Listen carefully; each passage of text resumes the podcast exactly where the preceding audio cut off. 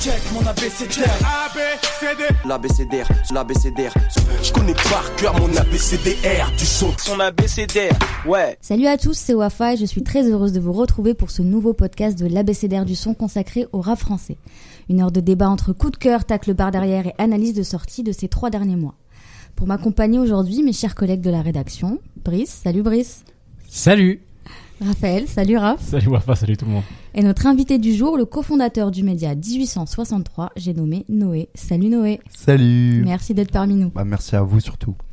Il y a quelques mois, nous avions consacré notre podcast à plusieurs sorties aux sensibilités plutôt au boom bap. On prend un grand virage pour ce trimestre en évoquant des disques qui donneraient de l'urticaire aux allergiques des voix sous autotune. Avec le succès de Trinity et de l'étrange histoire de Monsieur Anderson, Lelo a confirmé qu'il a définitivement installé ses albums concept au prix d'un public de plus en plus nombreux. Et si les Lelo de demain étaient déjà sous nos yeux? Plusieurs artistes se proclamant du new wave, d'une nouvelle vague, ont sorti ces derniers mois des disques qui présentent des nouvelles nuances sonores, variées et qui partagent quelques points communs. L'élo et la new wave, ce sont nos deux sujets pour ce podcast. Je connais par cœur mon ABCDR du son. Ce fut l'une des surprises de 2020, avec son album conceptuel Trinity et un Olympia déjà rempli juste avant que l'on soit tous confinés. D'ailleurs, Brice et moi, on, y était, c'était super.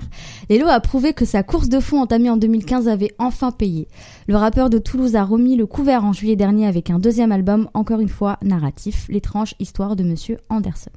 Un disque qui s'est classé premier des ventes, preuve que son rap qui mêle mélodie baroque, superposition vocale et référence à la science-fiction a conquis un public de plus en plus nombreux.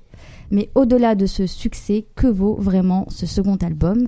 Et je te donne directement euh, la parole, Brice, vu que on était au concert. Tu as aimé le premier album, tu es fan de Lelo, on peut le dire. Qu'est-ce que tu as pensé de ce deuxième album? Bah, c'est un album où en fait au début, euh, j'ai été un peu euh, J'étais un peu euh, sur le, un peu surpris euh, euh, et un tout petit peu mitigé parce que déjà c'est un album très froid et assez triste qui est sorti quand même en plein mois de juillet.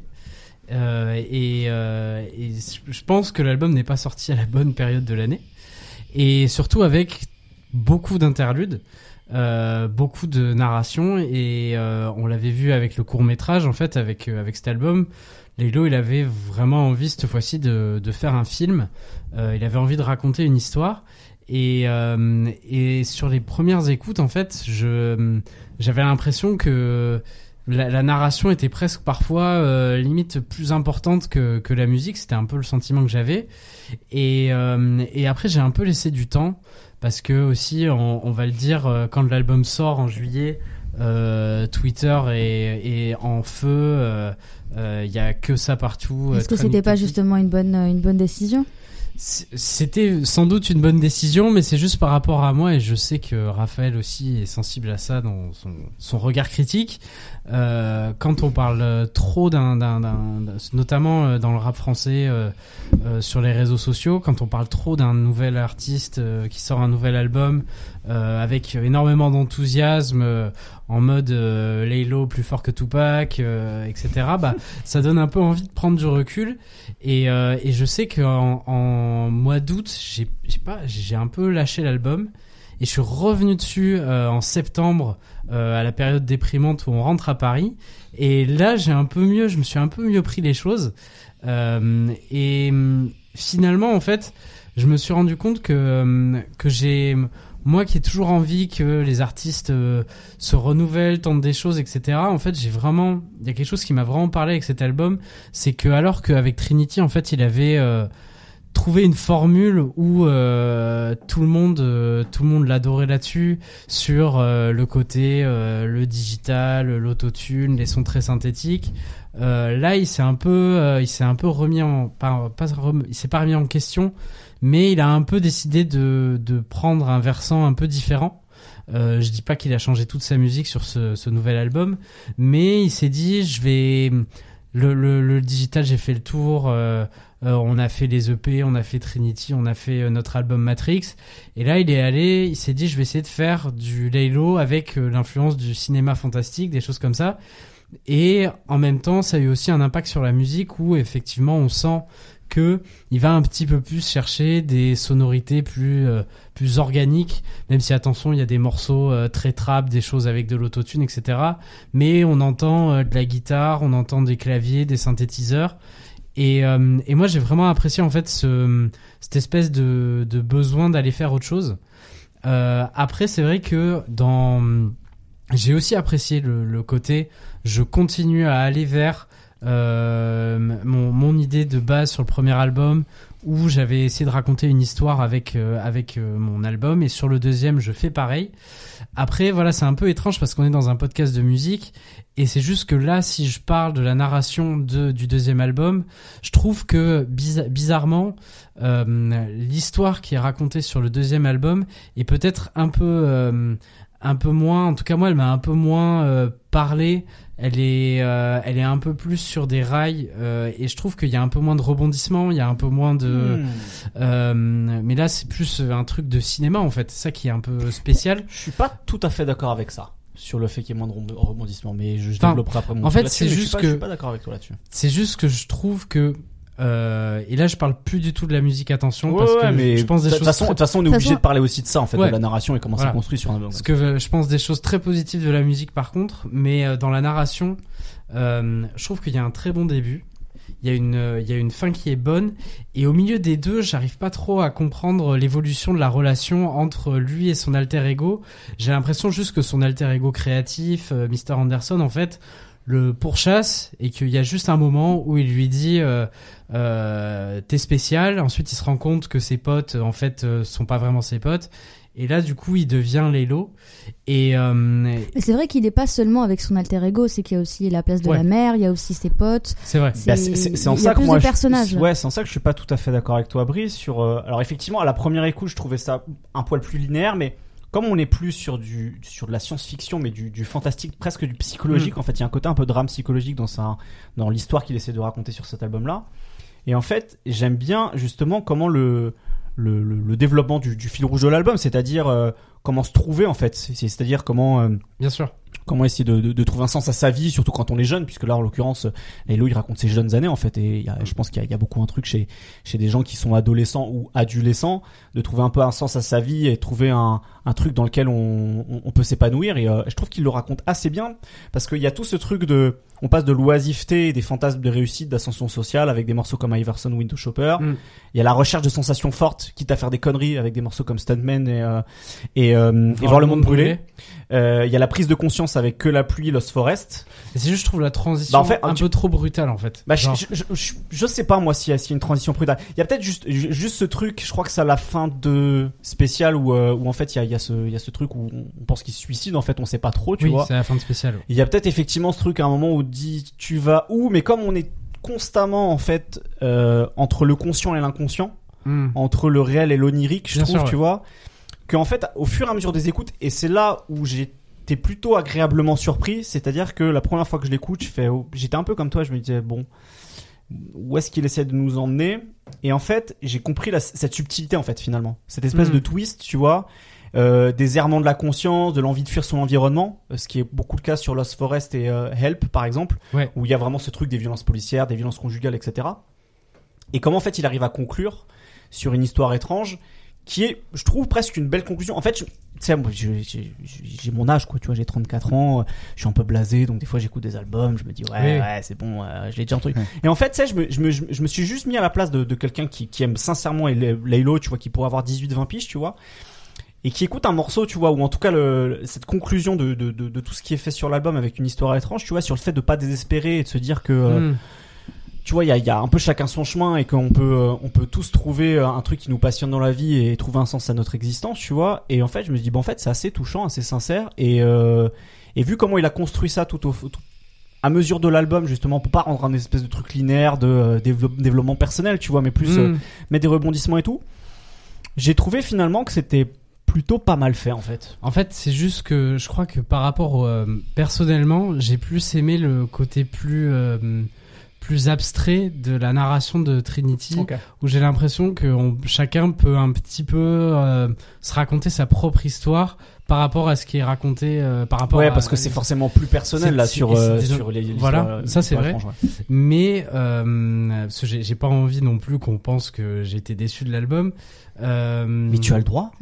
et c'est pas vrai en plus. Parce que par contre, si je suis honnête, c'est vrai qu'au début, genre j'entends beaucoup d'interludes, etc. Et je fais oh, wow putain, c'est ça, ça parle beaucoup. Et par contre, moi je les zappe. Euh.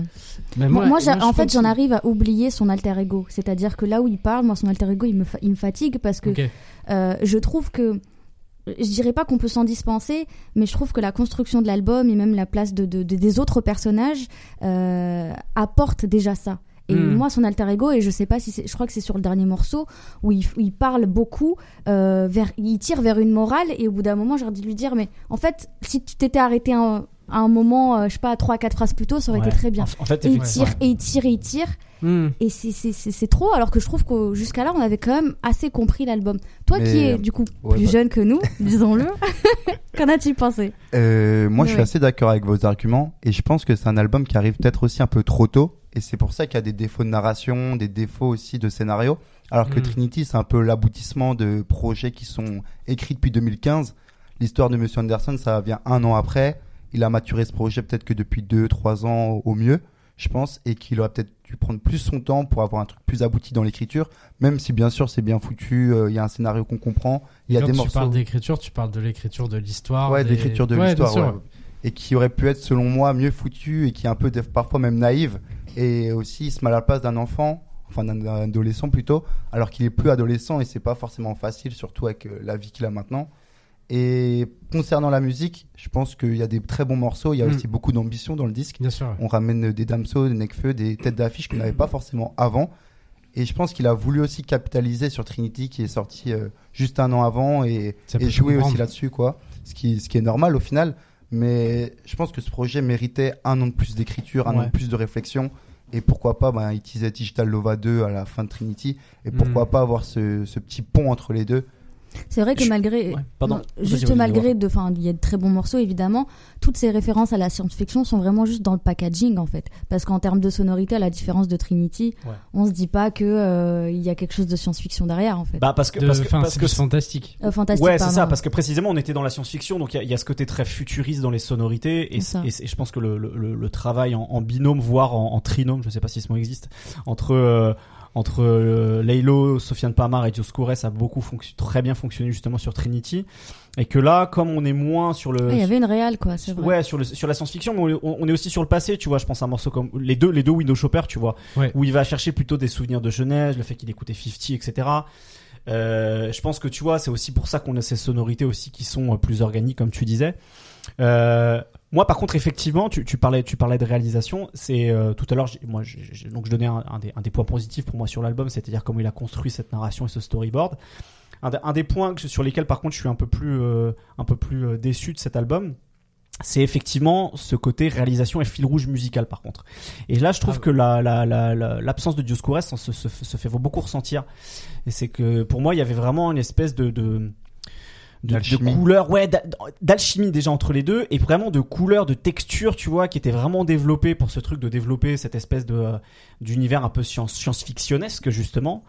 Euh, alors non pas que les producteurs de qui ont bossé sur l'album, hein, qui sont des, des gens de, de grand talent, ils le prouvent sur l'album, hein, des gens comme Easy Ju, Ponko, euh, Ponko et Priestley, euh, VM The Don, Mingo, etc. les, les prods, les, elles sont très bonnes, mais je trouve que ça manque d'un liant en fait, que, ça, manque d'une âme globale en fait, d'une couleur globale dans lesquelles il y a plein de nuances, comme c'était le cas sur Trinity.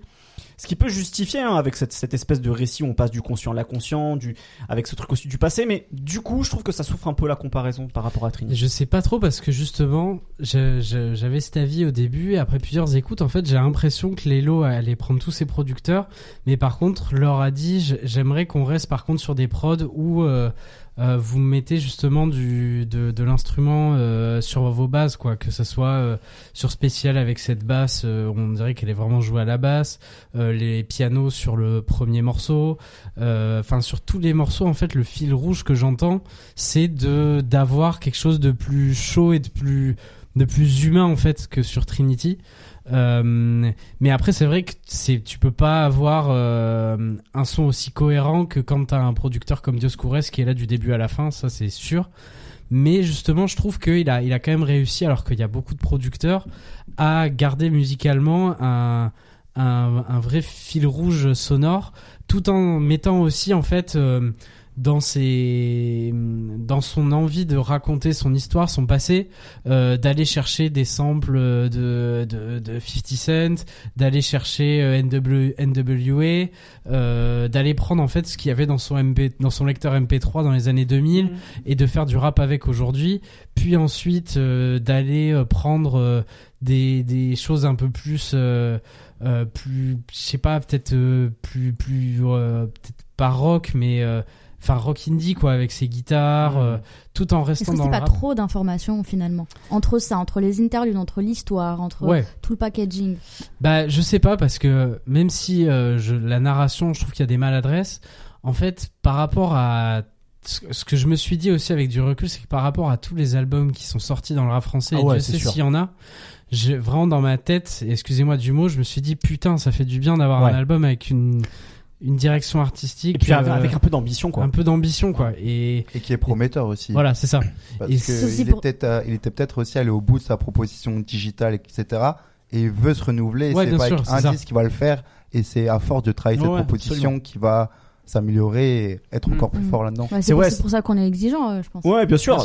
Mais c'est vrai que ouais, dans, dans, cette standardisation et cette universalisation avec beaucoup d'albums qui sont des compilations de morceaux sans réflexion d'une directrice vraiment nette, sans séquençage bien pensé, qui essaie de taper un peu dans, dans sur tous les tableaux, d'avoir effectivement un artiste qui a l'ambition de faire un album conceptuel euh, avec une, une, vraie identité musicale. Alors effectivement, je, je, partage pas entièrement la vie de Brice, mais je le comprends et je, je mm. comprends ce, ce, que ce que, ce que tu essaies de, de, de, de, développer de, euh, et de d'argumenter. Effectivement, en fait, ça fait du bien. Ça, ça, surnage un peu au-dessus du reste. Où effectivement, on a une production musicale rap français, en tout cas sur des albums à à, à grand succès. Tu vois, où euh, effectivement, tu te dis. Euh, ouais, en fait, d'un seul coup, là, c'est bien d'avoir ce, ce, niveau d'ambition, quoi. Alors, du coup, nous, on est un petit peu plus exigeants parce qu'on est, on est, on est des cons, mais, mais euh, ça fait, effectivement, ça fait du bien d'entendre un album comme Et surtout, les morceaux avec les gros rappeurs qui pourraient avoir un gros potentiel stream, single, etc. Je trouve que ils rentrent aussi dans l'histoire qu'il a voulu raconter. Enfin, c'est on c'est pas euh, c'est pas des espèces de trucs euh, des sorties de route euh, pour Spotify ou Deezer mm. notamment avec Nekfeu où vraiment ça ça suit l'histoire. Et Nekfeu fait un couplet aussi où il parle du fait d'être différent etc je suis pas vraiment d'accord avec toi pour le coup là parce que je trouve que le coupé Nekfeu, c'est celui qui s'intègre peut-être le moins à l'album, je trouve. Bah, en même temps, il parle de ses origines aussi, quand il dit qu'il se fait enregistrer par PLK, etc. Euh, quand il avait 12 ans, etc. Enfin. Je vois ce que tu veux dire, mais justement, c'est là où je trouve qu'il y a un petit décalage, c'est que tout le monde est un peu perdu, et que lui, Nekfeu, il sait déjà ce qu'il veut faire alors qu'il a 15 ans. Hmm. Et du coup, bon, après, c'est cool parce qu'il y a une sorte de, de dualité, mais j'ai l'impression que Laylo, tout le long du disque, il est perdu, et qu'il se cherche, et a ouais, déjà trouvé. Sur Spécial, en fait, c'est un peu l'espèce de bascule de l'album où, euh, où, Lelo, euh, enfin, dans son histoire, euh, réalise un peu où il va aller. Et euh, bah, Nekfeu fait aussi un couplet où il raconte le fait de s'être senti peut-être différent, le fait de pas avoir à suivre les, les, enfin dans l'actualité les médias généralistes et de lire le Bondi Blog et le Monde Diplo. Il y a un truc il y a un truc où euh, je trouve que les invités euh, rentrent tous un peu aussi dans, dans l'histoire, comme c'était souvent le cas aussi sur Trinity. C'était quelque chose que j'avais apprécié et qui a été gardé. Alors que, enfin, je suis Laylo, j'ai Nekfeu euh, ou Damso sur, mes, sur mon album. J'ai un peu envie de leur faire faire un truc, euh, de faire une sortie de route et, que, et de casser les plateformes de streaming, quoi. Et je trouve que sur les deux morceaux, à chaque fois, le morceau juste avant introduit le morceau à travers une interlude, des choses comme ça.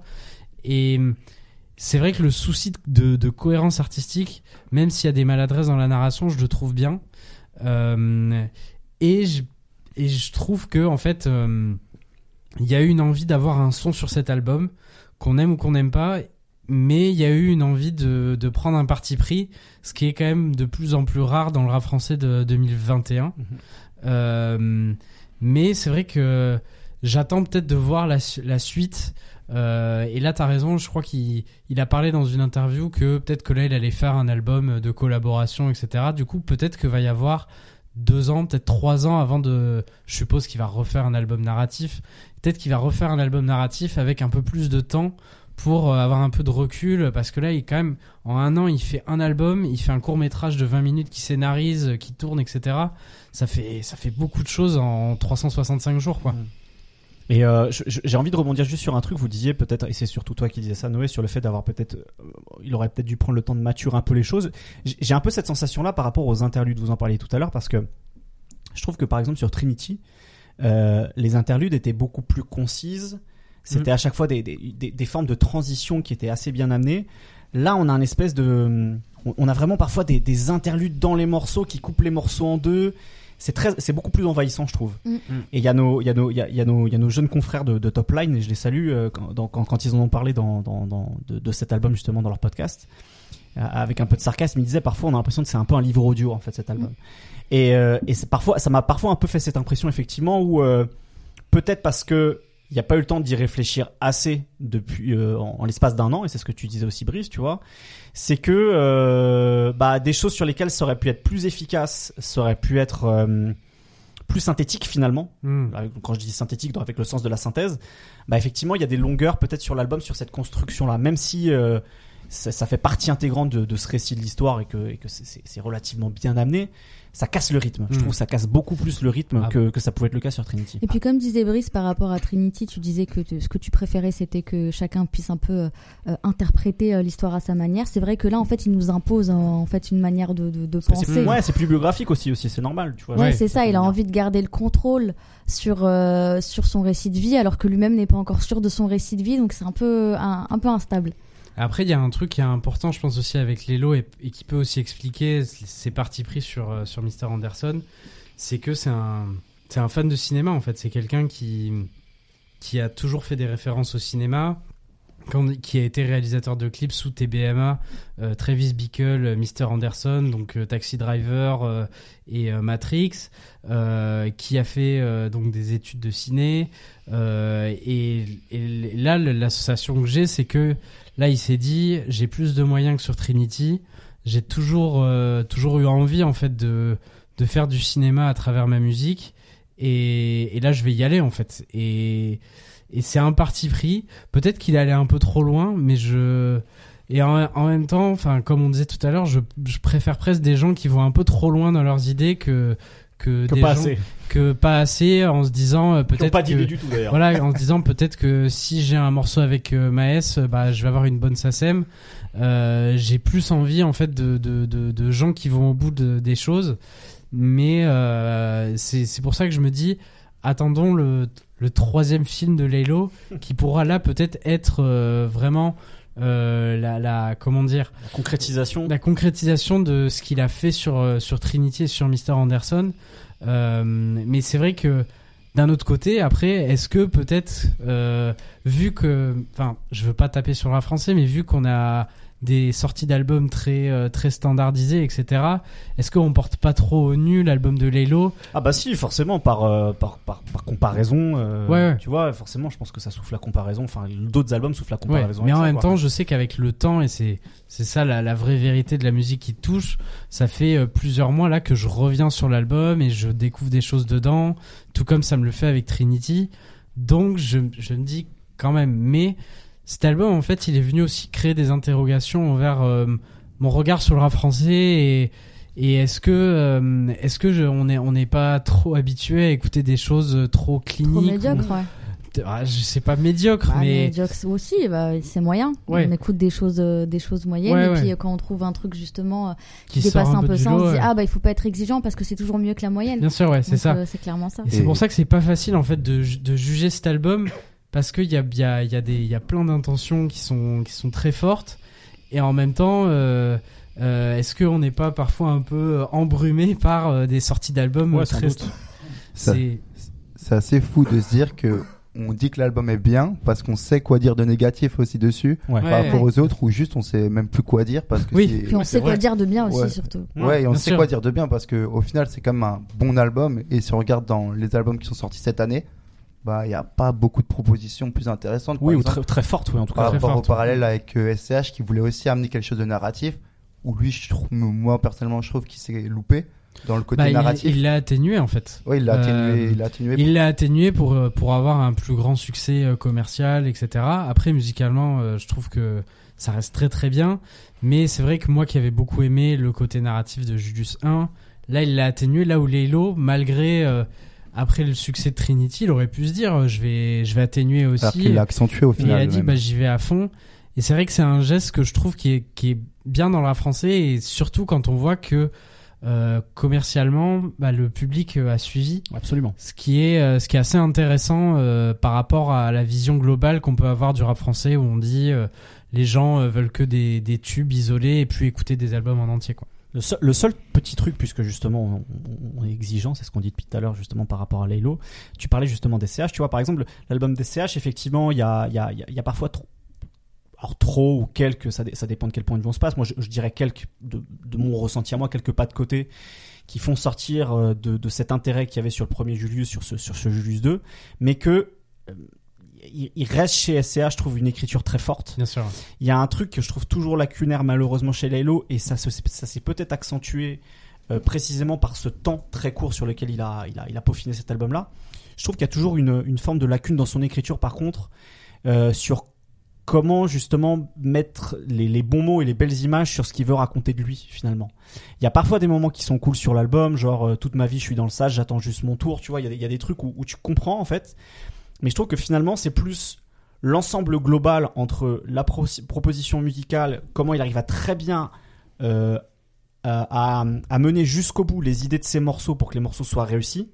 Et, euh, voilà, tout l'agencement, le séquençage, euh, les interludes, etc.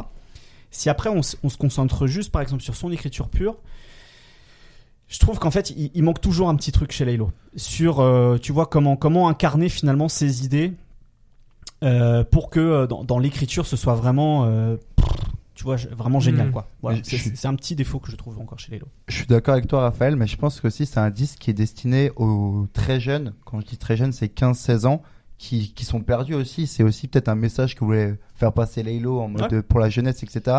Et que c'est plus un album pour des gens qui sont perdus et qui se cherchent encore des passions. Je pense vraiment que des, des, des jeunes de ce stage-là euh, comprendraient tout ça. J'ai l'impression, moi en tout cas, c'est mon avis. Je trouve ça, euh, c'est pas aussi limpide ce message-là, ah, n'est pas aussi clair que. Je pense que, si, ouais. Ah, par exemple, je trouve le morceau Voir le monde brûler je trouve qu'il est vraiment très parlant par rapport à une génération qui, au final, bon, sans être boomer, etc. En plus, je suis jeune, mais les, garçons de 15 ans qui pourraient défouler leur colère, leur colère tapent sur des murs, quoi. Voilà. Ouais, mais là, tu vois, je pense qu'il y a un peu de ça, tu vois, dans plus des trucs d'alcool, de soirée, de plus de 19-20 ans, quoi. Je sais pas, hein, tu sais, franchement, quand tu, quand tu vois les problèmes, euh, les problèmes d'addiction, euh, oui, oui. Tu sais, enfin, on, on est un des pays dans lequel on a, on a un problème de. Et d'ailleurs, ça a été, je crois, je crois qu'il y a eu une législation là-dessus, euh, sur, sur les cachets de codéine, par exemple. Oui, c'est eh, vrai.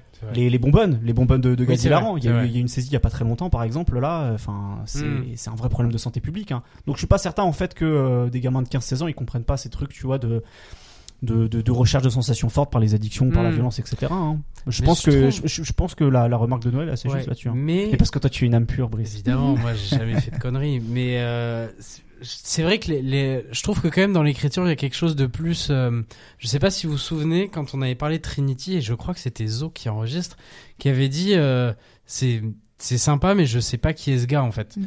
Et là je trouve qu'il y a des moments un peu plus un peu plus ouais.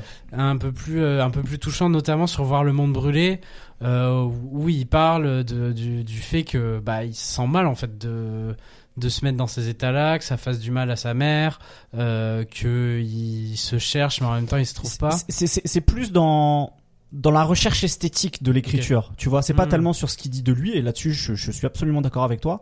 C'est plus encore, tu vois, sur la qualité de l'écriture, tu vois. C'est plus, c'est plus là-dessus en fait que je trouve encore, tu vois, que je trouve un, petit peu en deçà par mm. rapport à, à, son ambition artistique, quoi. Mais en même temps, je trouve qu'il le compense en fait. Ah oui, absolument. c'est ça en fait, il le compense avec l'atmosphère, avec euh, l'interprétation, avec tout ouais, les traitements sur les voix aussi. Oui, l'interprétation, par contre, je trouve qu'il est, je, assez, bluffant par Il est assez fort sur faire passer des émotions avec euh, comment il utilise sa voix, enfin sur tout le voir voir le monde brûler il a il a c'est pas sa voix normale c'est une espèce de voix un peu en en hauteur comme ça, euh, euh, tout comme euh, sur le morceau avec Damso, il prend une voix très rap.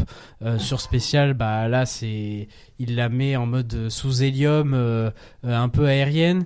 il y a une vraie qualité dans les dans les textures où il arrive à, transmettre des émotions et peut-être à compenser parfois son écriture qui peut-être est, est, moins trans transperçante, transcendante, transcendante que, que d'autres rappeurs euh, français, euh, ça c'est sûr. il y a moins de fulgurance, quoi. Il est pas, il écrit pas mal, mais il y a moins de, de, de grandes Mais il a cette euh, qualité où il arrive à. Bah, il y a de la justesse. Je pense qu'il y, a, il y a au moins un truc que je peux lui reconnaître, c'est qu'effectivement, au moins il y a de la justesse dans sa manière d'écrire. Et le mérite de progresser aussi, de vouloir écrire bien, même si c'est pas encore, comme tu as dit, aux ambitions que de sa musique autour. Mais il a le mérite de, de se casser la tête, j'ai l'impression, et de pas stagner, de, de faire comme les autres. Ouais, c'est sûr. Très bien. autre chose à rajouter? Non. C'est bon. Euh, Brice, euh, est-ce que tu peux nous donner ton coup de cœur, s'il te plaît?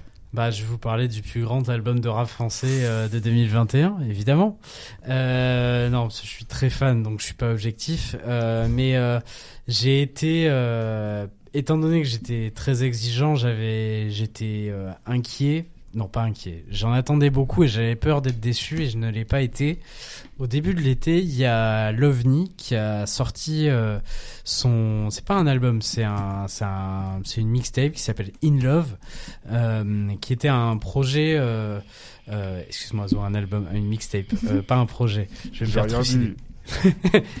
qui est donc une mixtape de, je, sais plus, je crois 17 ou 18 titres, qui faisait suite à une, une nuit avec un bon gamin, qui était sorti en 2019, qui était un album, un, un projet, un disque court, euh, qui avait plein de promesses.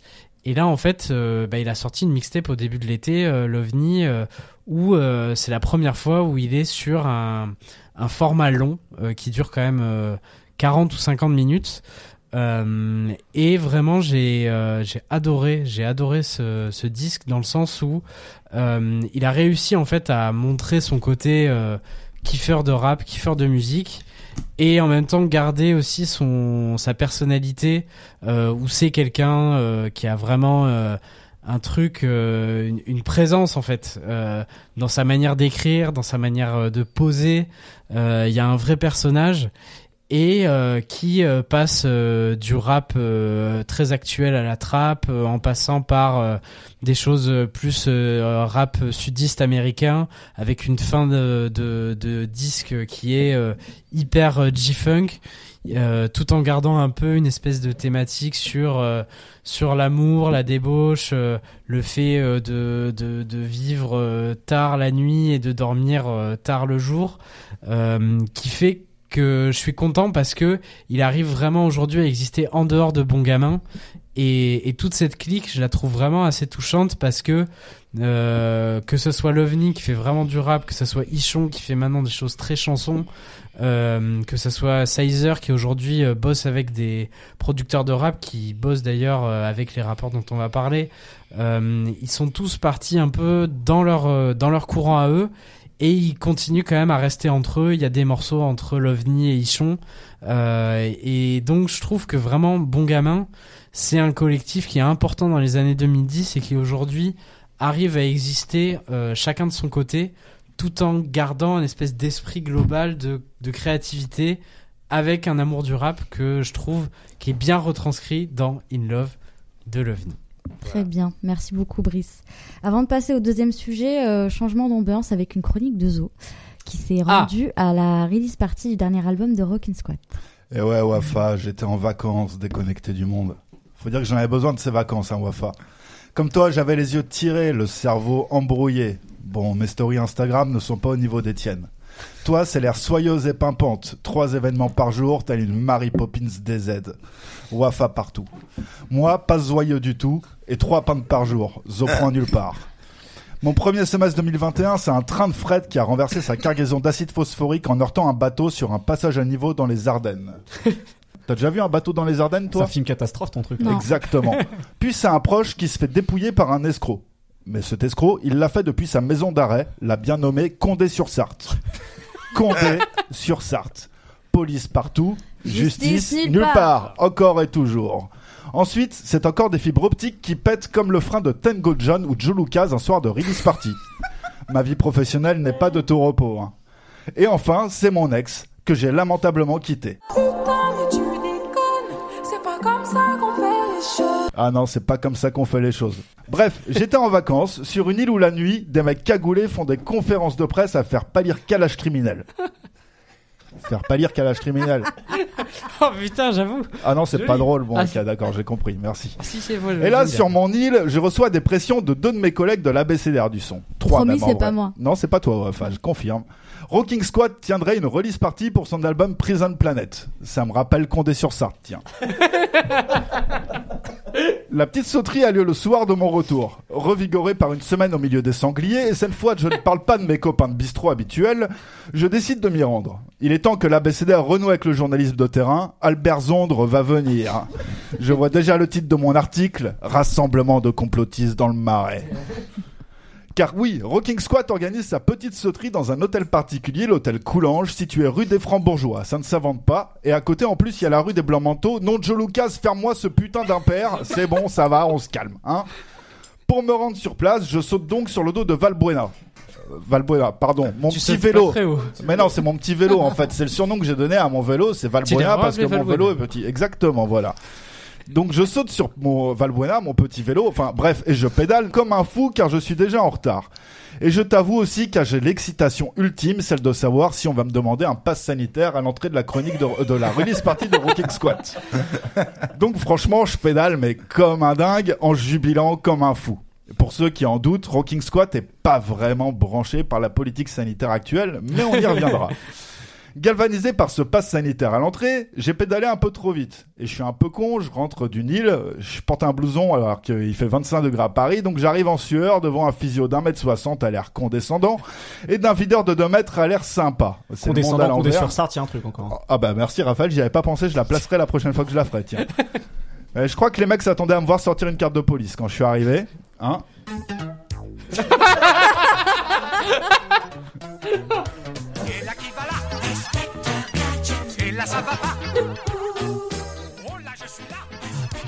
Bien sûr que je suis là.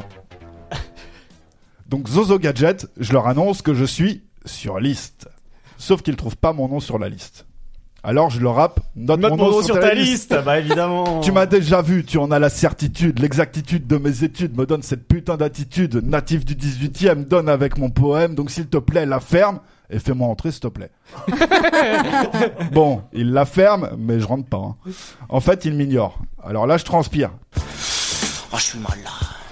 Je vais plus pouvoir tenir très longtemps.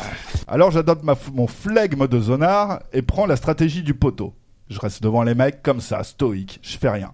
Dans la cour, par-dessus l'épaule du Golgoth, je vois Squat tenir un discours que mes oreilles discernent à peine.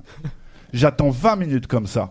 Enfin, un organisateur se soucie de moi le temps de voir un couple sur liste qui lui aussi se fait jeter pour absence de passe sanitaire. Quand ils se font dégager, je crie Yes Je me dis que c'est bon, mon article est bouclé, je me casse.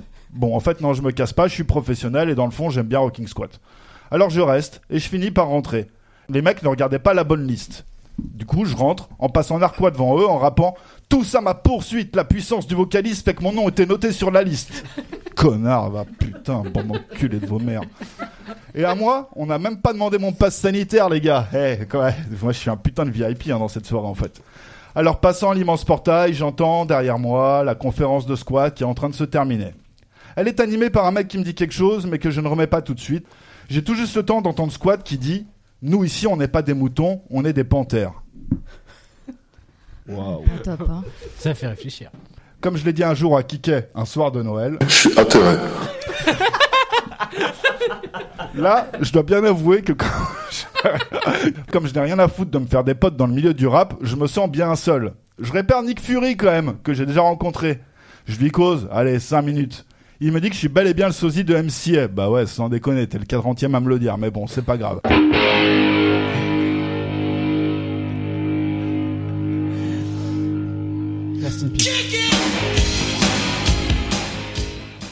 Et eh ouais, il y a 15 ans, cet immense hôtel particulier est le genre d'endroit que j'aurais pris un malin plaisir à vandaliser pour satisfaire mes bonnes pulsions de vandale, justement. Mais là, j'ai commencé à, déambuler pardon, dans le lieu pour me faire une photographie mentale du spot et rendre un article visuel, vivant, bref, comme on aime vous faire sur l'ABCDR du son et aussi dans ses podcasts apparemment.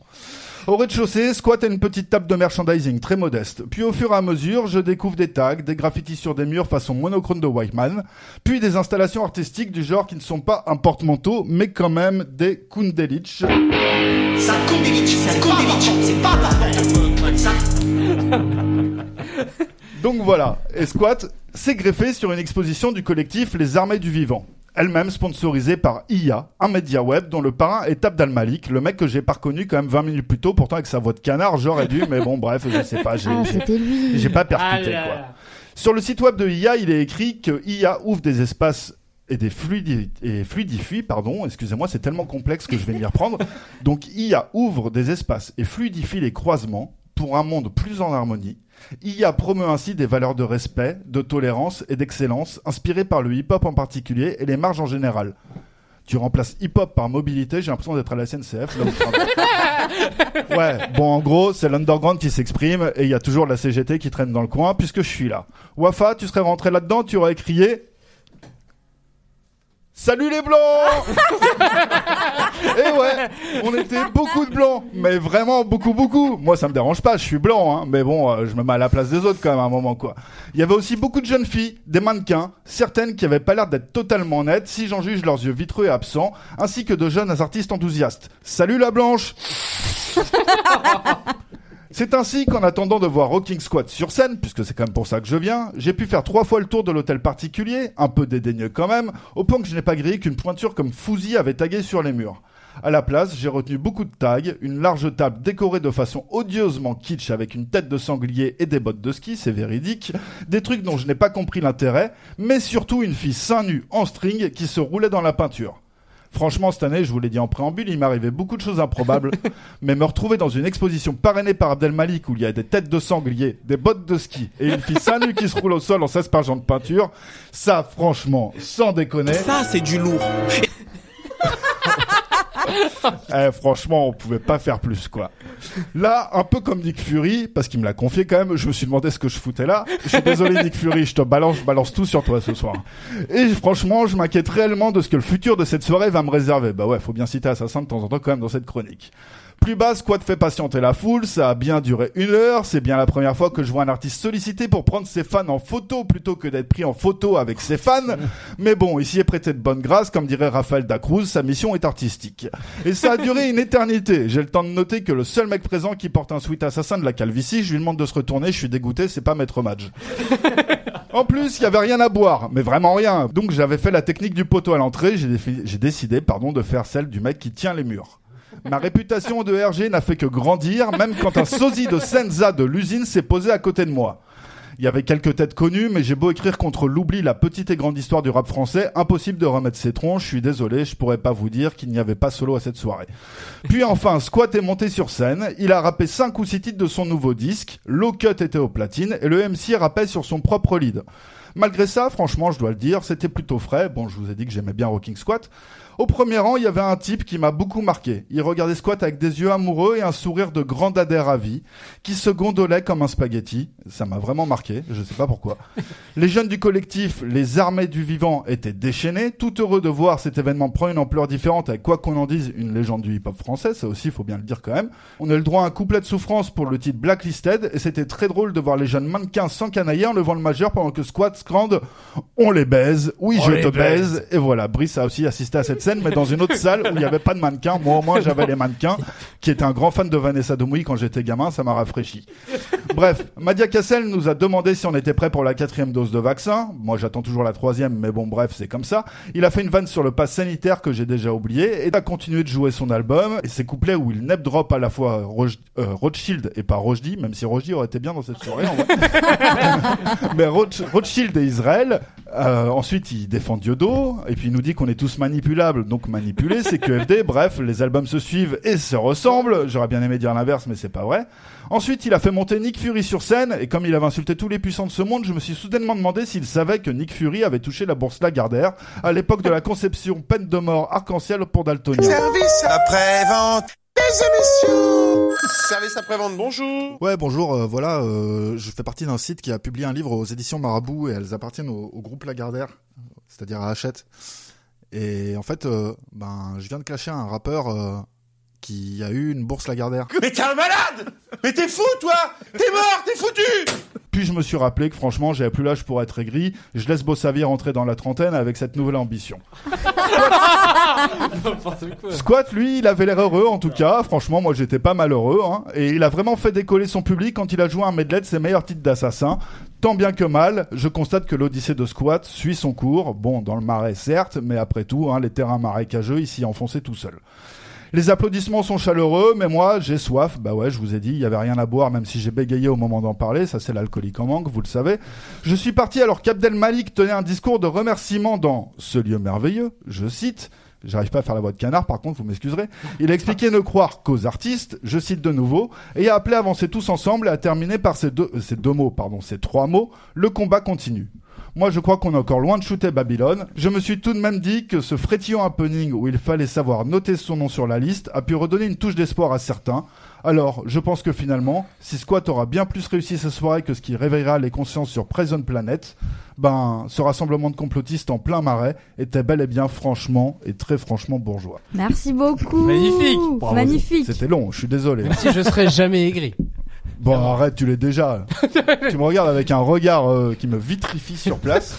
Je suis aigri. Je suis dégoûté d'avoir raté Salut les Blancs, j'ai oublié, mais. Euh, mais, non, mais ouais. Je peux le dire ce soir, je dirai ce soir au revoir les Blancs.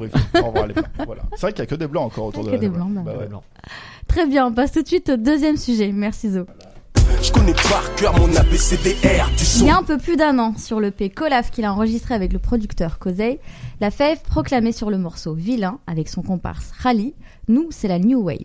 Les amateurs ont alors adopté cette, cette, affirmation qui regroupe de nombreux artistes qui ont émergé ces trois dernières années. Certains ont sorti des disques ces derniers mois, Malo et son EP Froid comme dehors, Solalune et sa série d'EP dont Orbit et Apollo 11, ou encore Rally qui a sorti au printemps dernier l'album Leila. Euh, je vais te donner directement la parole, euh, Noé. Tu es euh, l'un de ces grands amateurs de cette nouvelle vague. en tant que cofondateur du site 1863, un site, disons-le, qui ne cache pas du tout son amour, son, son lobbying, sa propagande pour, pour cette vague. qu'est-ce que tu peux nous dire sur tous ces artistes? Qu'est-ce qu'ils ont en commun et qu'est-ce qu'ils ont apporté? Alors, waouh alors parce qu'ils sont déjà nombreux, déjà mhm. ils sont nombreux et même si je pense que ils sont catalogués ensemble, ils sont vraiment différents. Chacun a sa patte et c'est ça qui, qui, est aussi assez fort. C'est qu'on va avoir euh, peut-être un côté plus euh, mélancolique. On peut les présenter euh, peut-être un peu bah, rapidement. pas de souci. Alors, quand on parle de New, new Wave, c'est surtout donc des artistes qui sont affiliés. Donc, on va parler de Malo, on va parler de Best, on va parler de Gino on va parler de La Fève, on va parler de Rally, on va parler de Chansco, on va parler de DMS et tout ce qui gravite au final autour d'eux. J'en oublie sûrement des Runa, euh, qui sont euh, tous très pertinents. Et euh, pour moi, ce qui, ce qui les rapproche et qui fait qu'on les qualifie de new wave et de collectif, c'est surtout les beatmakers en fait. De base, ils se sont rencontrés comme ça, ils ont commencé à travailler comme ça, ils se sont fait connaître aussi grâce à cette génération de beatmakers. Donc on a parlé de Kosei, mais aussi 99 par exemple, où tout s'est un peu passé dans Platinum Wave. Pardon? Platinum Wave, celui qui Platinum travaille, Wave, exactement. Avec, Malo et euh, aussi euh, des réalisateurs, donc des, par exemple Swim the Dog, ou enfin il y en a plein. En fait, c'est tout un crew. Il n'y a pas forcément que des artistes. C'est ça qui est aussi intéressant euh, dans cette génération, et c'est ça qui fait leur force. Je pense, c'est que chacun puise sa force dans dans les capacités des autres. Donc, par exemple, on va appeler Gino pour faire un refrain. On va appeler La Fête pour ce côté très rap français des égouts, des sous-sols. On va appeler Rally pour avoir un supplément d'émotion. On va appeler DMS pour une top line. On va appeler Runa pour un couplet euh, plus kické, etc. Et je pense que c'est ça leur force en fait. Euh, l'union fait la force au final peut-être. Et euh, donc tous ces protagonistes ont plus ou moins pété cette année, ces deux dernières années. Si on prend comme point d'orgue Colaf, mais en fait ça fait des années qu'ils sont là, ça fait des années qu'ils travaillent et ils sont pas arrivés de nulle part. Et du coup voilà pour la présentation globale. Il y a un truc, moi, dans, dans, ce, dans ce. Et après, on va rentrer en détail évidemment sur, sur les disques qui sont sortis ce trimestre, mais il y a un truc, moi, chez cette New Wave, euh, qui me rappellent, comme tu le disais, finalement, c'est des gens qui, même s'ils ont des affinités, ont aussi des, des, des, personnalités, des approches musicales différentes, qui fait penser un peu ce qu'on, ce qu'a subi une, partie de la scène du rap français un peu indépendante entre la fin des années 90 et le début des années 2000, qu'on appelait le rap alternatif. Et euh, que certains ont accepté d'adopter cette étiquette, d'autres non. Et je pense que chez la New Wave, il y a un peu ce truc-là aussi. Euh, et en plus, je trouve, je trouve qu'il y y a, il y a, presque des points communs entre euh, entre cette scène d'il y a 20 ans et celle d'aujourd'hui, c'est-à-dire qu'il y a, je trouve qu'il y a un jeu sur les voix notamment.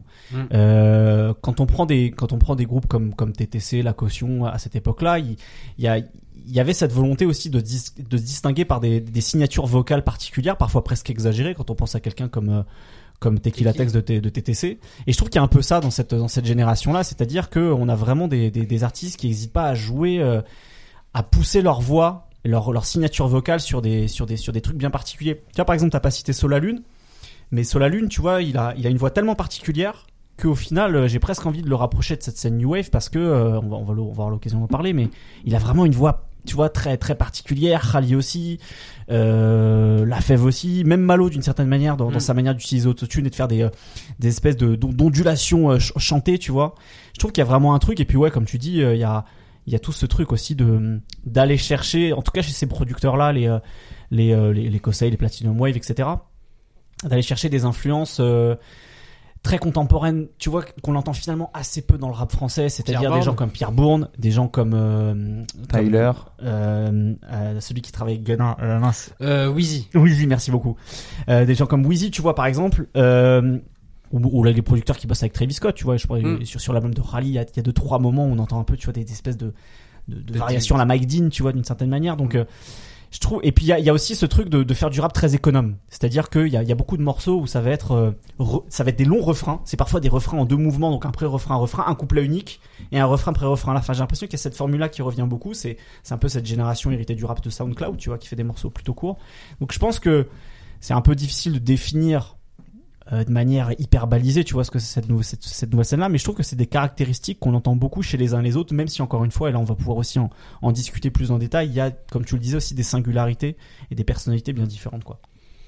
En fait, on, on, parlait sur euh, sur les lots de, de l'uniformisation du rap français, de est-ce que on était trop ou pas assez exigeant avec les lots euh, par rapport à ça le, le, point commun, en tout cas, que je vois avec euh, tous ces artistes de, de, de cette vague-là, c'est l'envie d'aller d'aller faire quelque chose d'un peu différent euh, au niveau notamment des, des textures.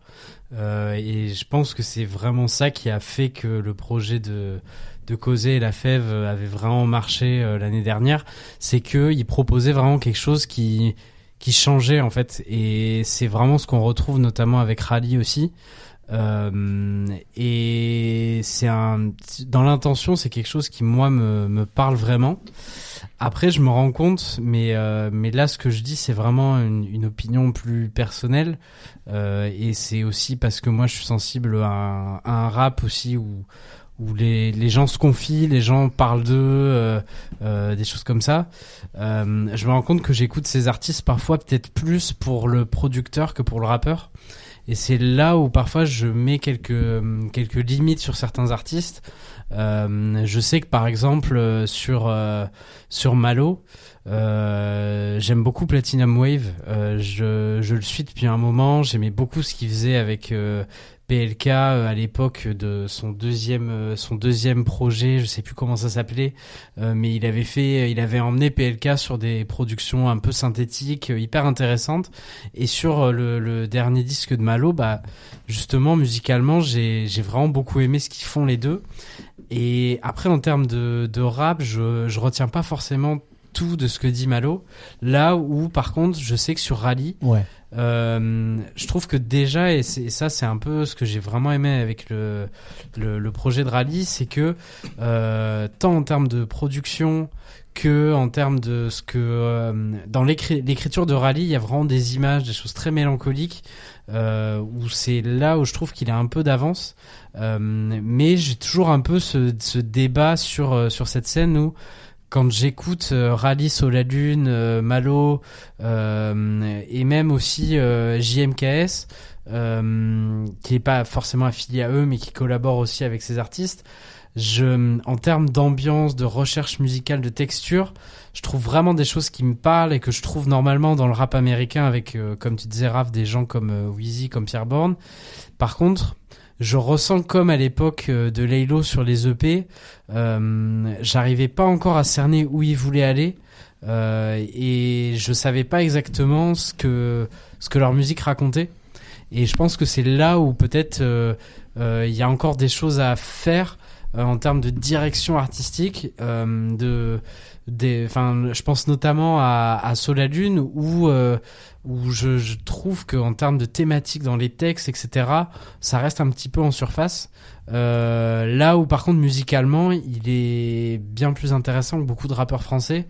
Euh, mais en même temps, c'est moi, je, je, je, sais pas trop parce que j'ai une sensibilité sur les textes aussi, où où j'ai envie que la personne me raconte des choses et que euh, j'aille puiser là-dedans. Euh, mais je trouve que il y a encore un décalage entre euh, les textures sonores, musicales, les productions vraiment. L'interprétation aussi. Euh, l'interprétation, la voix où ils sont, ils sont. Je sais pas s'ils sont en avance, mais en tout cas, ils tentent beaucoup plus de choses que que la majorité du rap français. Mais dans les textes, euh, dans ce qu'ils racontent, euh, je trouve que tous ne sont pas au même niveau de de comment dire de, de... j'ai l'impression qu'en France en fait dans le rap français on est quand même assez attaché au fait de raconter quelque chose de se reconnaître dans ce que dit la personne. Euh, les rappeurs qui marchent le plus souvent sur le long terme, sur le court terme, c'est pas vrai, mais sur le long terme, je pense que c'est un peu un, une constante. Faut que ce soit des gens qui ont des textes euh, assez solides. Bah c'est pour ça que c'est peut-être Rally là sur lequel voilà, il, c'est ça, il, il, était en concert. C'était quand il y a deux trois jours au moment où on enregistre. il a fait boule noire. Il a fait boule deux, noire. deux boules noires même. Deux boules noires, tu vois. De suite. Il a fait la première complète en une demi-journée. Même pas, même pas en cinq minutes les deux. Ouais, cinq minutes. Bah, voilà. Et j'ai l'impression que c'est pour ça que tu vois, par exemple, sur un artiste comme lui, il y a, il y a un vrai attachement, un vrai engagement d'une partie du public parce que précisément, comme tu le dis euh, il y a des choses qui sont qui sont très très précises dans sa manière de, de raconter. Tu vois sur la précarité de ses parents, sur euh, le deuil de, de, son pote qui est décédé. Tu vois, mm. c'est il y a il y a des espèces de fantômes comme ça qui reviennent dans, dans sa musique, tu vois, dans ses paroles, et qui rendent effectivement d'un seul coup en fait beaucoup plus palpable ouais. cette espèce de, de, de, peine et de mélancolie qu'il arrive à très bien mm. mettre en musique dans son interprétation, etc. Et pourtant c'est je trouve que la voix de Rally c'est une barrière de péage. Hein. C'est-à-dire que la mm. première fois que tu l'écoutes, euh, tu dis c'est quoi cette voix où est-ce qu'il est nous emmène avec ça quoi? Et puis en fait une fois justement que tu que tu passes cette barrière de péage et que tu rentres un petit peu dans dans, dans, dans, dans ces disques en particulier je trouve le, celui qu'il a sorti cette année euh, Laila mm. euh, bah tu, tu captes en fait. Tu captes ce truc. Et puis je trouve en plus ils ont pas mal un truc un autre truc en commun et c'est très prégnant je trouve chez euh, chez chez chez Rally. C'est ce truc d'ascension sociale et de, de réussite euh, pas forcément par tous les moyens possibles. Au, contraire, j'ai l'impression qu'il y a une sorte de détachement. Alors, il parle beaucoup de, tous d'avoir des plans. Ou tu vois, il y avait, il y avait euh, la FEF qui avait cette phrase où il disait euh, merci à tous ceux qui donnent de la force pour pas lâcher. Tu sais, il y a, toujours ce mm. truc euh, de, de, motivation chez eux à, essayer de dépasser leur précarité, leur statut social, mais beaucoup par la musique en fait. C'est-à-dire qu'il y a beaucoup, mm. toute une partie du rap français qui, qui va à juste titre ou pas, tu vois, célébrer ou ou, légitimer le fait de passer par, par, par l'illicite. Et j'ai l'impression, alors c'est moins le cas pour Malo parce que j'ai l'impression qu'il a plus les pieds dans la rue dans, son, dans sa manière de, de, parler de ça, mais euh, chez des gens comme Khali euh, ou, ou, La Fève par exemple, il y a beaucoup ce truc de euh, non en fait c'est pas une bonne voix tu vois et au contraire c'est la musique c'est une et, et comment on va travailler il y a, il y a beaucoup ce truc d'effort il y a beaucoup ce, cette euh, cette euh, cette notion d'effort je trouve ouais cette volonté tu vois de se dire euh, en fait faut taffer et, et c'est aussi pour ça peut-être qu'ils sont en, en avance d'une certaine manière en tout cas sur certaines certains aspects de leur musique c'est que j'ai l'impression que c'est des mecs qui bossent beaucoup mm. qui réfléchissent beaucoup à comment faire justement pour qu'en fait finalement leur rare ça peut ça puisse être une une voie de sortie plus intéressante que ce que leur propose leur mm. environnement quoi mais d'ailleurs, je vais me faire peut-être un peu l'avocat du diable aussi, mais je suis d'accord avec toi sur les textes et sur cette profondeur. Mais et c'est vrai que Rally, c'est celui qui, a, qui s'est peut-être le plus trouvé pour l'instant, mais c'est aussi le premier et le seul qui a sorti un vrai album. Mhm. Et je pense qu'aussi il y a une sorte de, on garde du stock parce qu'on n'a pas envie de lâcher tout oui, c'est vrai aussi, et attendez la suite parce qu'on est jeune, on a des choses à dire. Mais si on arrive directement avec un projet trop complet, qu'est-ce qu'on va dire pour la suite? Et euh, quand la fait va sortir son projet, par exemple un rappeur comme Runa, je pense mhm. que c'est quelqu'un qui a beaucoup de choses à dire, notamment sur la religion, par rapport à ses parents, sur le fait que le rap c'est compliqué. Sur, euh, je pense qu'il y a beaucoup d'artistes qui ont des choses à dire, mais qui ne les ont pas encore faites et qui attendent le projet Hmm. Il y a un peu de retenue encore. Et puis tu vois, par exemple, quelqu'un comme Malo, dans sa manière de euh, justement de, de, de, souligner les trucs dont je te parlais tout à l'heure, tu vois. Il y a des moments, tu vois, où il a, il a des images, je trouve, qui sont, qui sont cool, tu vois. Tu vois, à un moment, il dit, à chaque fois que je fermais les yeux, j'attrapais trop le démon pour me reposer, tu vois. Il y a, c'est vraiment ce truc où, euh, où en fait, euh, bah, t'as, t'as, t'as ton réel qui te rattrape dans tes cauchemars, tu vois. Dans, la hmm. manière de l'écrire, je trouve ça intéressant, tu vois. Pareil, il y a un moment où il dit, je dors mal, je fais des cauchemars où j'échoue, donc je travaille aussi dur que le sol sous mes choses. Tu vois, il y a, vraiment un truc, je trouve, euh, chez, chez lui en particulier, parce qu'encore une fois, j'ai le sentiment qu'il a plus ce truc d'être encore un petit peu dans la rue, même s'il en parle beaucoup au passé.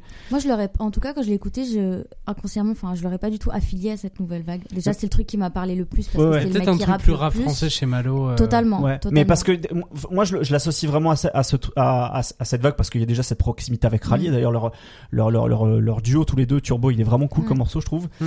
Et puis, il y a, y a vraiment cette, euh, cette, cette manière de, de, donner des inflexions à sa voix en fait, de jouer sur les euh, sur les aspérités de sa voix. Il a il a une voix plutôt basse contrairement à Rally en plus donc mm. tous les deux il y a une complémentarité quand il pose.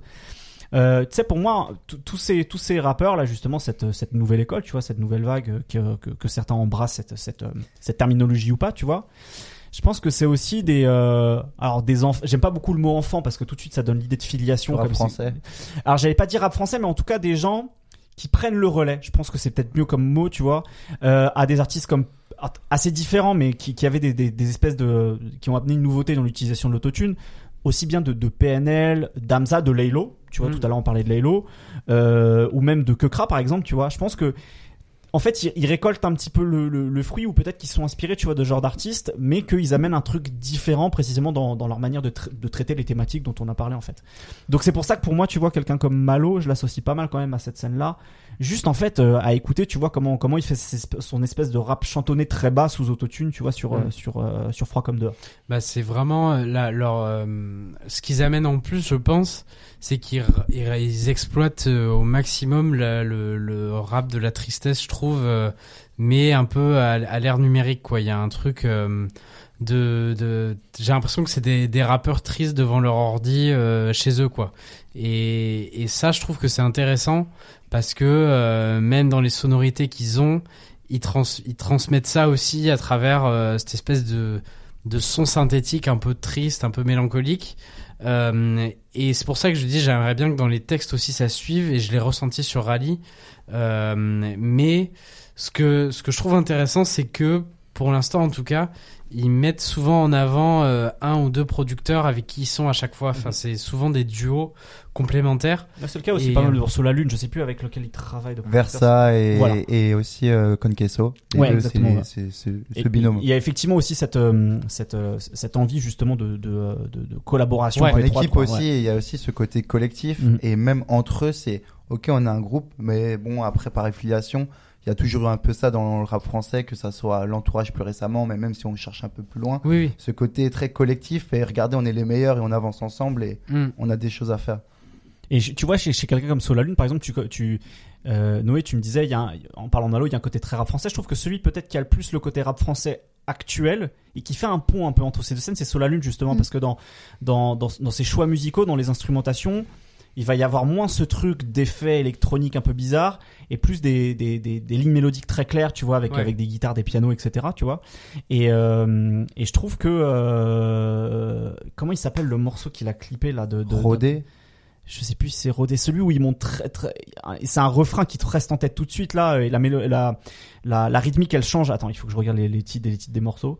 Euh... Kelonta, qu'il a clippé, Rodé. c'est peut-être Rodé, ouais. Oui, oui, c'est Rodé, t'as raison. Elias, Elias. Ouais, c'est ça, ouais, voilà, c'est ça. Où t'as la rythmique qui change au refrain, c'est ça. Ouais, ça. Bah, tu vois, j'ai l'impression vraiment que euh, il a, il a réussi à trouver un truc, tu vois, sur ce morceau-là, même. Euh, même l'intensité d'interprétation, tu vois, par exemple. Donc, euh, je trouve ça intéressant, ça, ça chez lui. Aussi, euh, par rapport au traitement des voix, et c'est vrai, je te rejoins sur la tristesse. Hmm. Je trouve que le, le, traitement des voix par rapport à la tristesse est très bien foutu. Bah, surtout chez, chez Solalune, par exemple, hmm. qui a des textes quand même assez deep, assez, assez tristes, notamment vis-à-vis de l'alcool et de, hmm. de, de son train de vie. Et je trouve que c'est bien utilisé. C'est pas de l'émotion pour de l'émotion, mais on sent que c'est un supplément mm. qui rajoute à ce qu'ils ont déjà en, eux. Et c'est, c'est pour ça aussi que je pense qu'il y a beaucoup d'auditeurs qui sont affiliés à ça parce que ils se sentent, euh, ils sentent qu'ils sont pas lésés. Il n'y a pas de mensonge en fait. Ouais. Hmm. Et puis il a, il, a, des fois il a des formulations qui sont belles, qui sont belles. Je l'avais noté celle-là là sur Robélier. Il fait, je fais des accos la nuit, je modifie la courbe du temps. Tu vois par exemple, il y a, il y a deux, trois fois comme ça, il a des espèces de euh, de euh, j'arrive plus à trouver mes mots ce soir c'est c'est terrible. Des highlights. Ouais voilà c'est ça. Des espèces de de, de moments fulgurance. De fulgurance c'est ça le mot que je cherchais. Merci beaucoup Brice. Il a des fulgurances. Et tu vois par exemple euh, celle-là tu vois je l'ai noté je l'ai trouvé je l'ai trouvé pas mal. Donc euh, effectivement en fait je pense qu'ils ont une marge de progression parce qu'ils sont jeunes en fait. Il y a, il y a aussi de ça. Je sais pas quel âge a Rally s'il est un peu plus vieux que les autres ou pas. Peut-être qu'il a commencé plus tôt aussi je sais pas. Mais c'est vrai que c'est peut-être celui qui a qui, qui, a, qui a mieux abouti en tout cas son, son sa, proposition, exactement. Mais il y a il y a il y a cette jeunesse et, ce truc un peu prometteur chez les uns les autres, tu vois, c'est comment en fait euh, ils vont ils vont pouvoir accentuer ces singularités, les développer, les travailler quoi. En fait, ouais, la seule question que je me pose c'est est-ce qu'ils ont une vision à court terme ou à long terme de ce qu'ils font? Je pense notamment à, à Solalune qui euh, sort beaucoup d'EP souvent. Euh, il y a une espèce de de boulimie, mais qui est aussi un truc d'expérimentation de son côté, je pense. Ah oui, ça s'entend. Ça s'entend. d'être signé, ça change quelque chose? Question, euh, voilà, est-ce que, est-ce qu'ils sont structurés, etc. Parce que sur la lune, il est signé, il a un label, peut-être mm. que il y a ça aussi derrière. Les autres, s'ils sont indés, ça peut être différent. Euh, à mon avis, pour, euh, non, à mon avis, pour Solalune, c'est aussi un côté de montrer qui il est. Ouais. Et c'est aussi des formats très courts. C'est ok, on en voit souvent, mais on envoie des cinq titres alors qu'il y en a qui sont présents sur 100 000 featuring, il y en a qui sont présents sur euh, tous les projets des copains, et ce qui est très bien. Mais je pense que c'est juste des stratégies différentes, et c'est aussi une question de euh, de se tester aussi, parce que je pense que c'est une génération qui a besoin de se tester, qui euh, de base vient de SoundCloud aussi pour la plupart, où là c'était un peu un terrain de jeu, où on envoyait un, son ici, un son au pif, sans prévenir, etc. on, sent qu'il y a ce truc-là sur, sur justement un de, de, de, EP, il y y a un morceau qui s'appelle Sequel par exemple, euh... Non, c'est pas c'est quel. Eh, je suis désolé sur, sur la liste des morceaux, c'est catastrophique ce soir. J'arrive plus à savoir lesquels c'est. C'est celui qui est un peu plus été? Ouais, alors c'est peut-être c'est quel, ouais. C'est peut-être c'est peut-être c'est quel qui me qui me fait penser à ça où euh, où il y a un truc très Magic Jordan presque, tu vois, le son un peu au hmm. vieux, tu vois. Et je trouve que ça lui va pas tant que ça en fait. Mais hmm. c'est pas je crois pas que ce soit séquelles. Je suis désolé je suis très je suis très mauvais sur les sur c'est peut-être Gouvani ou Saga Tom 1 je sais plus. Bref je je, je perds le film mais il y a un morceau comme ça en tout cas sur un de ces derniers EP qui me fait beaucoup penser à ce que ce que ce que fait Magic Jordan par exemple quelque chose qui est un peu plus un tempo un peu romantique et tout. Je trouve que ça lui va pas très bien. Alors que justement pardon non, un morceau comme séquelles là où il où il, il joue sur la fébrilité de sa voix pour raconter une forme de fatalisme justement face à à sa condition. Et là, je le trouve, euh, je le trouve très, très poignant et très juste en fait. Voilà. Ce que j'ai trouvé moi intéressant, euh, enfin en tout cas moi quand j'ai écouté la première fois Rally, bon j'ai mis du temps euh, certes à, me faire à la voix, ça c'est autre chose. la voix. C'est ça, mais comme je connaissais rien du tout du rappeur, il y a des fois où on se dit ok il est peut-être un peu, il est peut-être un peu plus âgé, peut-être qu'il approche de la trentaine à cause de cette maturité justement de certains sujets. Je vois pas pourquoi tu, tu rigoles parce que j'ai dit âgé trentaine, c'est ça Non, déjà, mais il approche pas du tout. Mais de la justement, c'est ce que j'allais dire, c'est que ensuite quand on entend les imperfections, quand on entend euh, peut-être ces, petites faiblesses euh, d'écriture, euh, il y a ce voilà, c'est ce, ça contrebalance et je trouvais ça intéressant et je peux comprendre finalement euh, pourquoi et comment ça touche les gens en plein cœur parce que euh, c'est totalement honnête donc il y a un peu le, le vécu peu importe l'âge qu'il a mais il y a une maturité il y a une il y a une sincérité dont tu parlais tout à l'heure euh, et c'est pour ça qu'il y a de plus en plus de mmh. public euh, euh bah, que ça touche en, en termes de, de relations euh, avec les auditeurs il y a aussi un truc de vouloir aussi faire différent par rapport au rap français actuel qui est très euh, peut-être aussi plus clinique dans sa manière de communiquer qui est plus standardisé. Là j'ai on, on, enfin c'est con c'est on parle pas de musique là mais c'est un peu aussi en lien avec ça. On a vraiment l'impression que euh, c'est c'est ces artistes qui sont derrière leur compte et qui qui tweetent ou postent un truc sur leur réseau sur un coup de tête euh, qui donne un truc très proche authentique et je pense qu'il y a aussi une, une, recherche de ça aujourd'hui auprès du public euh, rap français. Euh, on a aussi envie de de, de, de, moins voir les ficelles un peu de, de l'industrie. Et je trouve que... plus de personnages. Voilà, peut-être quelque chose de plus personnel qu'on ressent beaucoup sur cette scène-là. Euh, avec ces artistes, euh, je pense notamment à, à Khali qui tweet tous les jours euh, Alam Doulila euh, sur son sur son Twitter. Euh, ce qui est un truc absurde, mais qui en même temps euh, est hyper, euh, hyper spontané, quoi? Et, et je pense qu'il y a besoin de ça aussi dans le rap français aujourd'hui, de de, de, gens naturel. Euh. Voilà, c'est ça quoi, de, de, de, plus sentir euh, que c'est euh, la maison de disque derrière avec un CM qui envoie 4, 14 emojis et, et un ou lien. au contraire, ne pas tweeter et faire des polémiques et du bad buzz à chaque fois. Il y a... Parce qu'il y en a d'autres qui, qui tweetent derrière leur compte et ouais. voilà. aussi, aussi, bien sûr.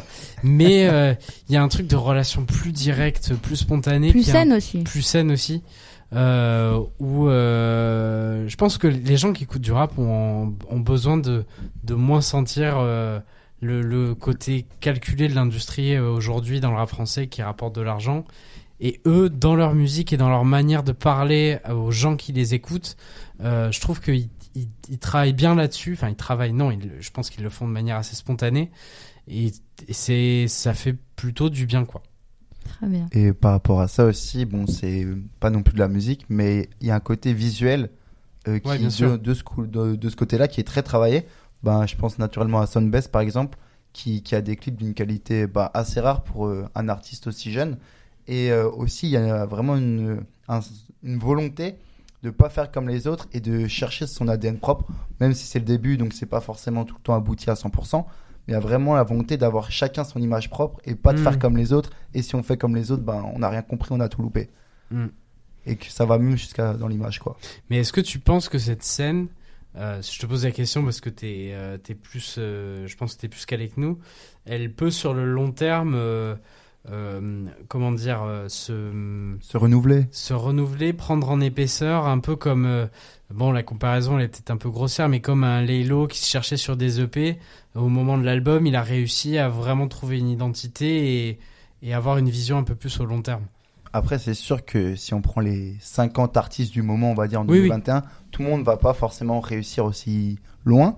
Mais pour moi, ce qui est vraiment intéressant, encore une fois, c'est cet aspect collectif. Et s'il y en a un qui monte, il prend tout le monde avec lui. Hmm. Et euh, à mon avis, ils vont pas arrêter de se fréquenter s'il y en a un qui réussit.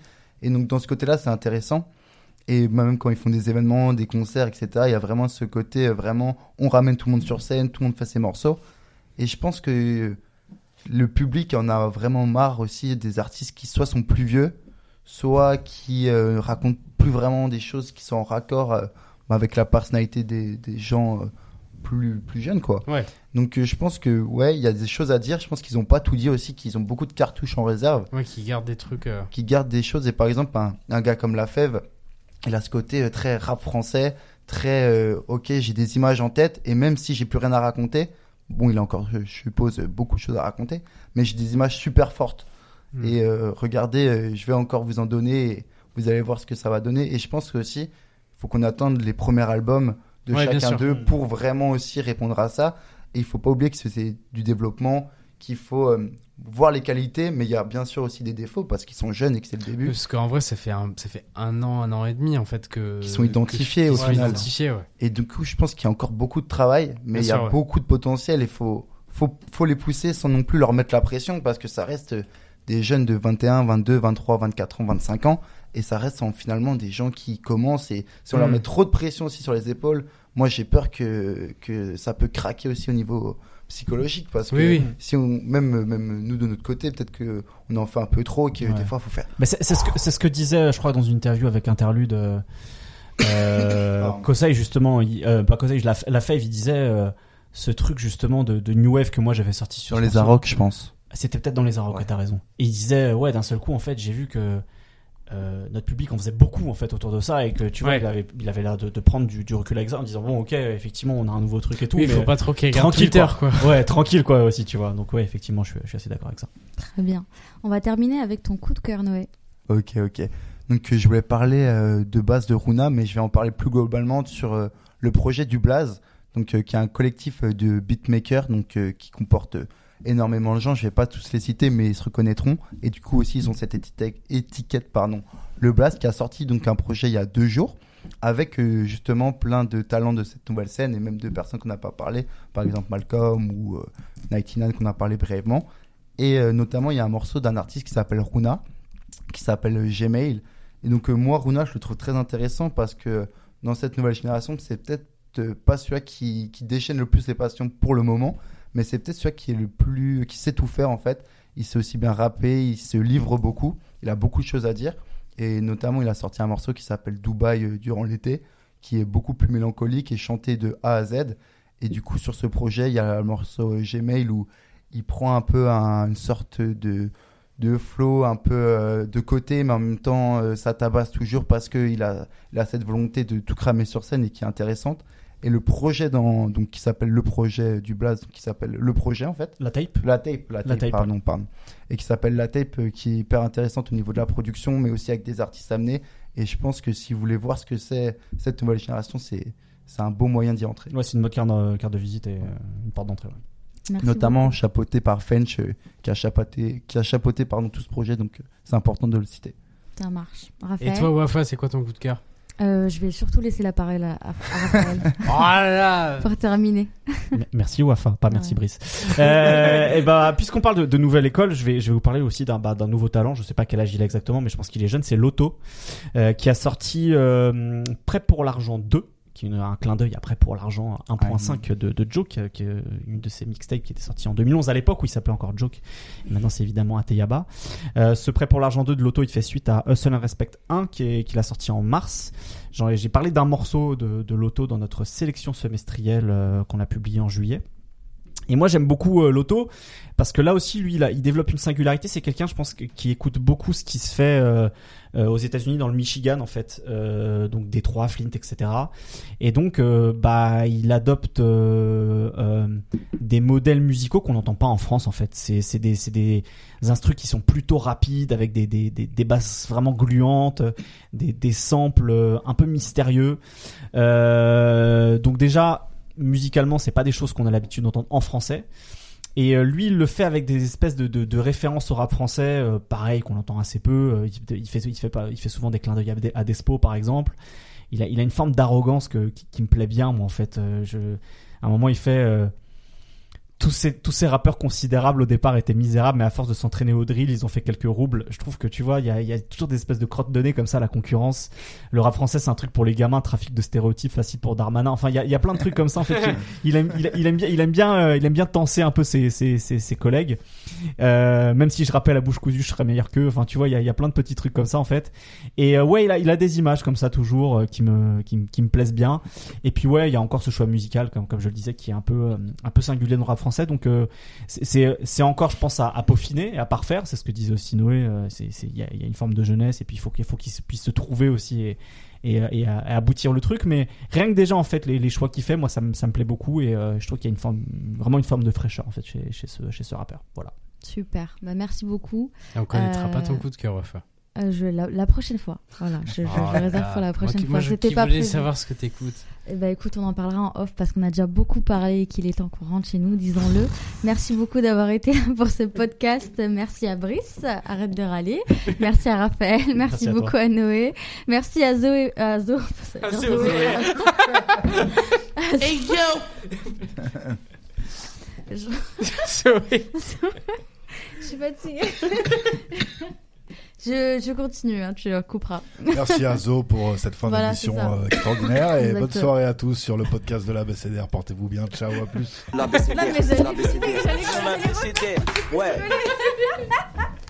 On finit vraiment comme ça. bah oui